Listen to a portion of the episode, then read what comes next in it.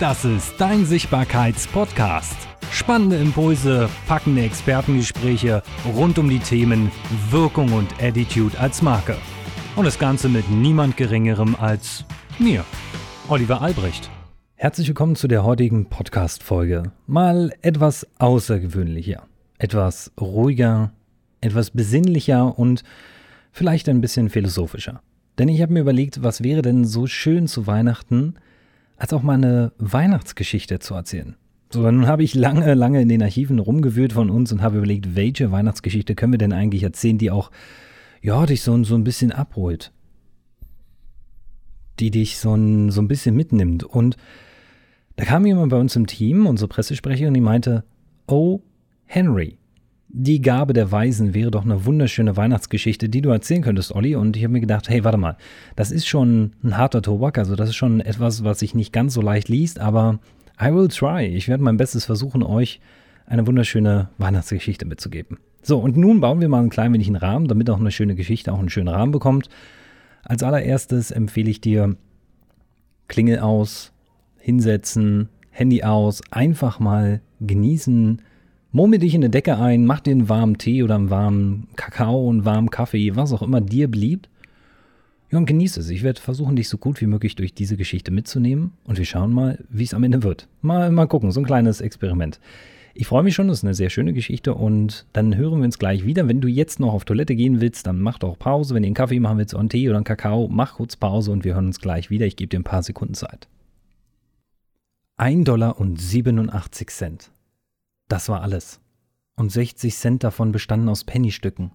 Pennies, die sie durch zähes Falschen dem Krämer, dem Fleischer und dem Gemüsehändler nach und nach abgehandelt hatte. Bis es ihr diese Schamröte ins Gesicht trieb, denn sie bemerkte sehr wohl, dass man ihr diese Pfennigfuchserei insgeheim als kleinlichen Geiz anlastete. Dreimal zählte Della nach. Ein Dollar und 87 Cent. Aber morgen ist doch Weihnachten. Da blieb nun wirklich nichts anderes übrig, als sich auf das schäbige alte Sofa zu werfen und zu heulen, was Della auch tat. Und was uns zu der hochphilosophischen Überlegung führt, dass das Leben aus Schluchzen, Seufzen und Lächeln besteht, wobei die Seufzer wohl in der Überzahl sind. Während die Dame des Hauses allmählich vom ersten der genannten Stadien in das zweite hinübergleitet, werfen wir einen Blick in ihr Heim. Eine möblierte Wohnung für acht Dollar die Woche, die eigentlich mehr die Bezeichnung Asyl verdient denn nur wenig unterscheidet sie von den unsäglichen Behausungen, die die Fürsorge Obdachlosen zur Verfügung stellt. Im Entree befand sich ein Briefkasten, in dem nie ein Brief fiel, und ein Klingelknopf, dem keines sterblichen Fingers jemals einen Ton entlocken würde. Vervollständigt wird dieses Bild durch ein Schildchen mit der Aufschrift Mr. James Dillingham Young. Den Namen Dillingham hatte man in besseren Zeiten dort unten angebracht als vorübergehender Wohlstand seinem Besitzer 30 Dollar die Woche einbrachte.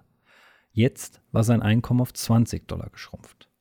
Und die Buchstaben auf den Namensschildchen waren vom Wind und vom Wetter so ausgebleicht, dass sie aussahen, als würden sie ernsthaft darüber nachdenken, ob sie sich nicht besser zu einem bescheidenen und ganz anspruchslosen D zusammenziehen sollten.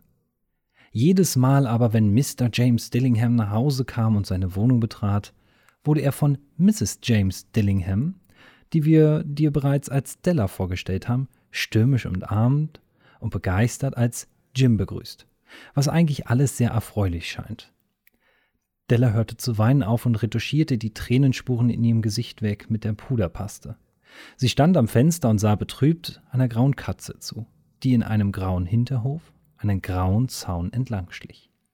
Morgen war Weihnachten, und sie hatte nur einen Dollar und 87 Cent, um Jim ein Geschenk zu kaufen. Seit Monaten hatte sie nach Kräften jeden Penny gespart und das war alles, was dabei herausgekommen war. Mit 20 Dollar in der Woche kommt man nicht sehr weit. Sie hatte mehr Ausgaben gehabt als geplant.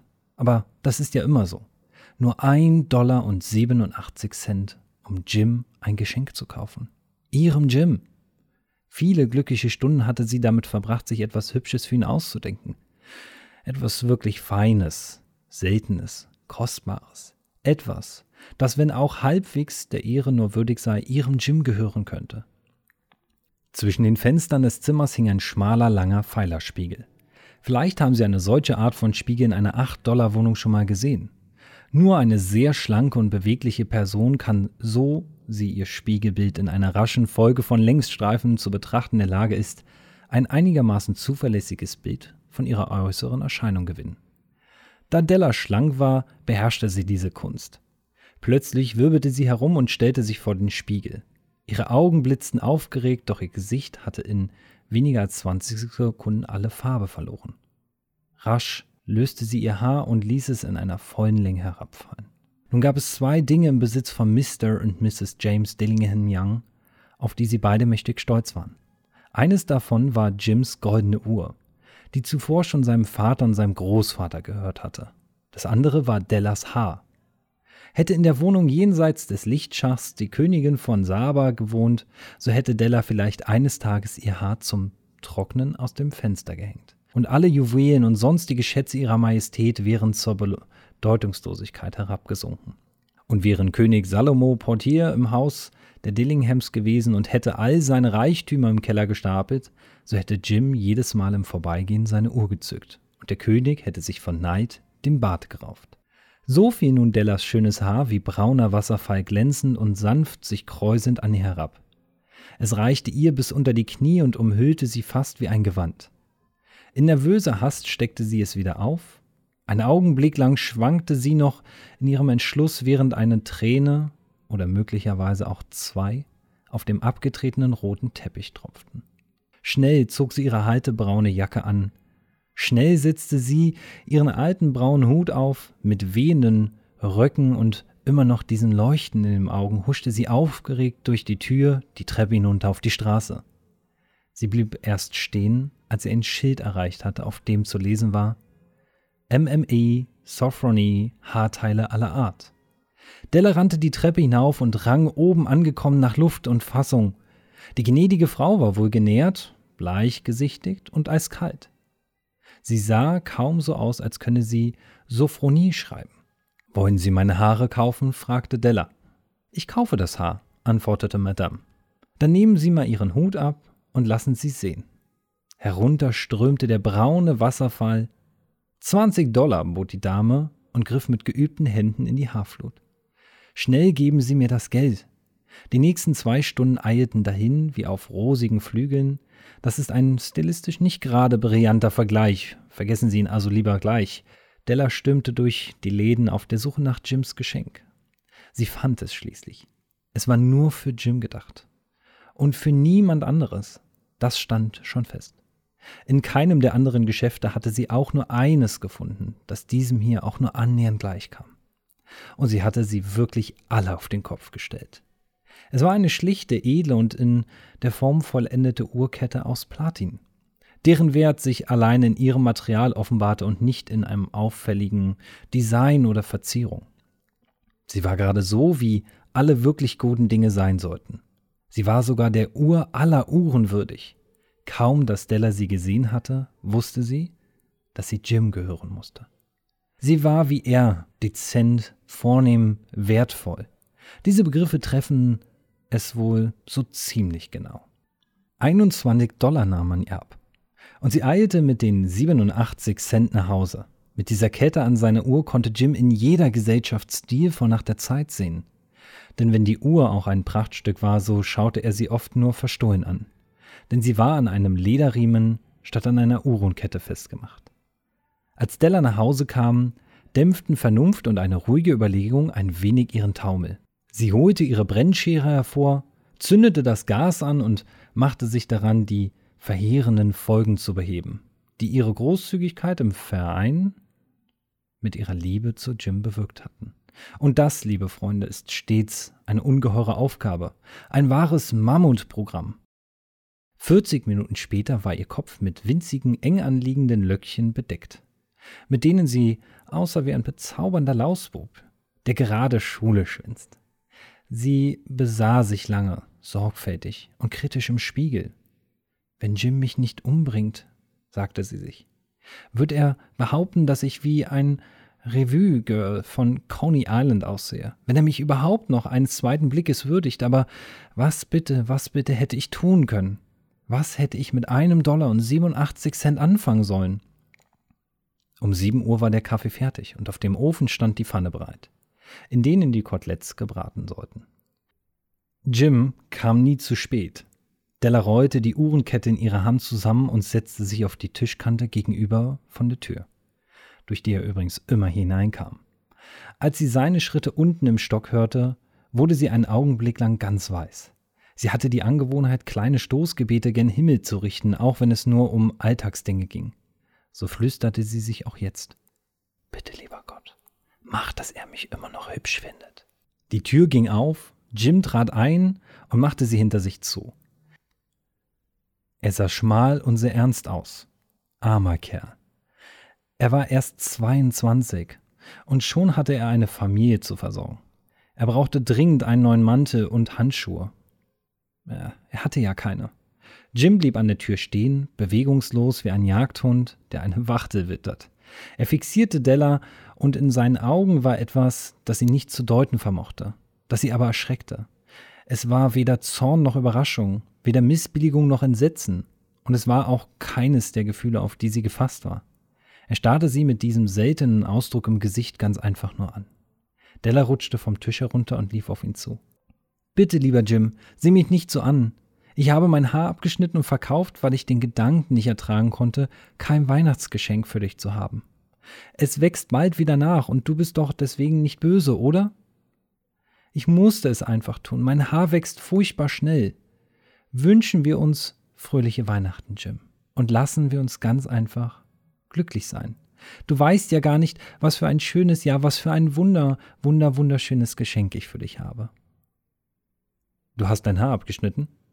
stieß Jim schließlich mühsam hervor, so als sei ihm die Tatsache auch nach einer größter gedanklicher Anstrengung noch nicht zum Bewusstsein gelangt, und als wolle er sie erst nach reiflicher Überlegung anerkennen. Abgeschnitten und verkauft, antwortete Della. Magst du mich denn trotzdem noch genauso gern?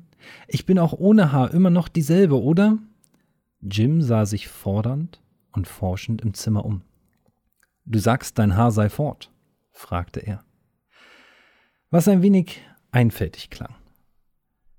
Du brauchst gar nicht danach suchen, erwiderte Della. Ich sagte dir, ich habe es verkauft, es ist weg, und weg ist es, weg. Aber heute ist ein heiliger Abend. Komm, sei ein wenig lieb zu mir, ich habe doch für dich getan. Es mag ja sein, dass die Haare auf meinem Kopf gezählt waren, fuhr sie mit hinreißender und plötzlich Ernsthaftigkeit vor. Aber niemand könnte jemals meine Liebe zu dir zählen. Soll ich jetzt die Koteletts braten, Jim? Jetzt endlich erschien Jim aus seinem Trancezustand zu erwachen. Er schloss Della in die Arme. Wir wollen daher zehn Sekunden lang in diskreter, taktvoller Weise irgendeinen belanglosen Gegenstand am entgegengesetzten Ende des Raumes betrachten. Acht Dollar die Woche oder eine Million im Jahr. Wo ist da der Unterschied? Ein Mathematiker oder ein anderer kluger Kopf würde uns eine falsche Antwort geben. Die drei Weisen aus dem Morgenland brachten kostbare Geschenke, aber jene Gabe war nicht dabei. Sie werden es bald verstehen, was mit dieser dunklen Andeutung gemeint ist. Jim zog ein Päckchen aus seiner Manteltasche und warf es auf den Tisch. Täusche dich nicht in mir, Della, sagte er. Ich glaube kaum, dass mein Haarschnitt oder eine Kopfwäsche oder irgendwas in dieser Richtung mich dazu bringen können, mein Mädchen weniger zu lieben. Aber wenn du dieses Paket aufmachst, wirst du sehen, warum ich vorhin Probleme hatte, die Fassung zu bewahren. Behende weiße Finger zogen an einer Schnur und dem Papier. Dann ein entzückter Freudenschrei, denn im echt weiblicher Manier, übergangenlos Tränen und Wehklagen folgten. Diese wiederum stellten den Herrn des Hauses augenblicklich vor die Notwendigkeit, mit allen ihm zur Verfügung stehenden Kräften Trost zu spinnen. Denn dort lagen schönste aller Kämme, eine ganze Garnitur davon, seitlich und von hinten einzustecken. Della hatte sie schon seit langem in einem Schaufenster am Broadway bewundert. Es waren herrliche, mit Edelsteinen und Perlen verzierte Kämme aus echtem Schildblatt die von genau der Farbe waren, die zu ihrem verschwundenen Haar gepasst hätten. Es waren teure Kämme, das wusste sie, und ihr Herz hatte sie voller Sehnsucht begehrt, doch hatte sie jetzt auch nur im entferntesten zu hoffen gewagt, sie jemals zu besitzen. Jetzt gehörten sie ihr. Nur waren die Flechten nicht mehr da, die der ersehnte Schmuck ja nun auch zieren könnte. Doch sie drückte an, sie an ihr Herz und schließlich konnten sie auch mit verweinten Augen und einem Lächeln aufblicken und versichern, meine Haare wachsen ja so schnell, Jim. Da plötzlich sprang sie auf wie ein Kätzchen, das sich das Fell versenkt hatte und rief, Oh, oh, Jim hatte ja ein wunderschönes Geschenk noch nicht gesehen. Sie hielt es ihm eifrig auf der geöffneten Hand entgegen, das kostbare, matt glänzende Metall schien plötzlich aufzuleuchten und ihr helles, kristallklares Wesen wieder zu spiegeln. Ist sie nicht prächtig? Ich habe die ganze Stadt abgesucht, bis ich sie endlich gefunden habe. Jetzt kannst du getrost hundertmal am Tag nach der Zeit sehen. Gib mir deine Uhr, ich will doch mal sehen, wie sie dazu aussieht. Aber Jim tat nicht, was sie sagte. Stattdessen ließ er sich auf das Sofa fallen, faltete die Hände hinter den Kopf und lächelte. Della, sagte er, lass uns unsere Weihnachtsgeschenke wegpacken und eine Weile aufheben. Sie sind zu schön, als dass wir uns jetzt gleich damit befassen und sie benutzen. Ich habe die Uhr verkauft, um das Geld für deine Kämme zu besorgen. Und jetzt, denke ich, wäre es an der Zeit, die Koteletts aufs Feuer zu stellen. Die drei heiligen Könige, wie Sie wissen werden, waren weise Männer. Wunderbar weise, die dem Kind in der Krippe Geschenke brachten. Sie erfanden die Kunst des weihnachtlichen Schenkens. Und da sie weise waren, wählten sie ihre Gaben zweifellos mit Bedacht und behielten sich für den Fall, dass eines davon schon vorhanden sein könnte, das Recht vor, sie nach dem Fest umtauschen zu können. Und da habe nun ich, nicht sehr geschickt übrigens, Ihnen die ziemlich ereignislose Geschichte von zwei törichten Menschenkindern in einer möblierten Wohnung erzählt, die so unklug waren, einander die größten Schätze zu opfern. Doch in einem Schlusswort an die Weisen unserer Tage lassen Sie mich noch eines sagen, dass nämlich von allen, die schenken, diese beiden die weisesten waren. Von allen, die schenken und beschenkt werden, sind Menschen wie Sie am weisesten. Immer und überall. Sie sind die Könige. Diese kleine Weihnachtsgeschichte ist von O. Henry. Ich hoffe, sie hat dir gefallen und du konntest etwas für dich mitnehmen. Vielleicht ein schönes Fazit, warum Schenken vom Herzen kommen sollte und nicht irgendetwas, was man kauft, um anderen damit einen tollen Moment zu machen, sondern es muss von Herzen kommen. Es muss nicht sein, was wir kaufen. Es kann etwas sein, was wir vom Herzen geben, etwas, was wir malen, was wir erzählen. Vielleicht eine Weihnachtsgeschichte, die wir jemandem erzählen und damit ein wunderschönes Weihnachtsgeschenk machen, denn das ist das Fazit meines Podcastes. Ich hoffe, ich konnte dir ein wunderschönes Weihnachtsgeschenk machen mit diesen paar Minuten einer wundervollen Weihnachtsgeschichte, die ich mehr oder minder auch so ein bisschen rührt und sehr schwierig ist auch vorzutragen, denn sie ist in einem sehr alten Deutsch geschrieben, aber ich finde es irgendwie auch sehr amüsant, wenn man versucht, das nochmal in, in die moderne Zeit ein klein wenig umzu, ja, umzumünzen. Ich hoffe, dir hat die Podcast-Folge gefallen. Und damit bleibt mir zu sagen, ich wünsche dir, deiner Familie, deinen Liebsten, deinen Nächsten, allen Menschen, die um dich herum sind, ein wunderschönes, besinnliches Weihnachtsfest. Viel Ruhe, Frieden, Glück, Gesundheit und dass auch so langsam das Jahr ein Ende findet und die Wünsche für das neue Jahr sich einstellen. Bis dahin viel Spaß, Gesundheit, Liebe und Glück und wir hören uns in der nächsten Folge.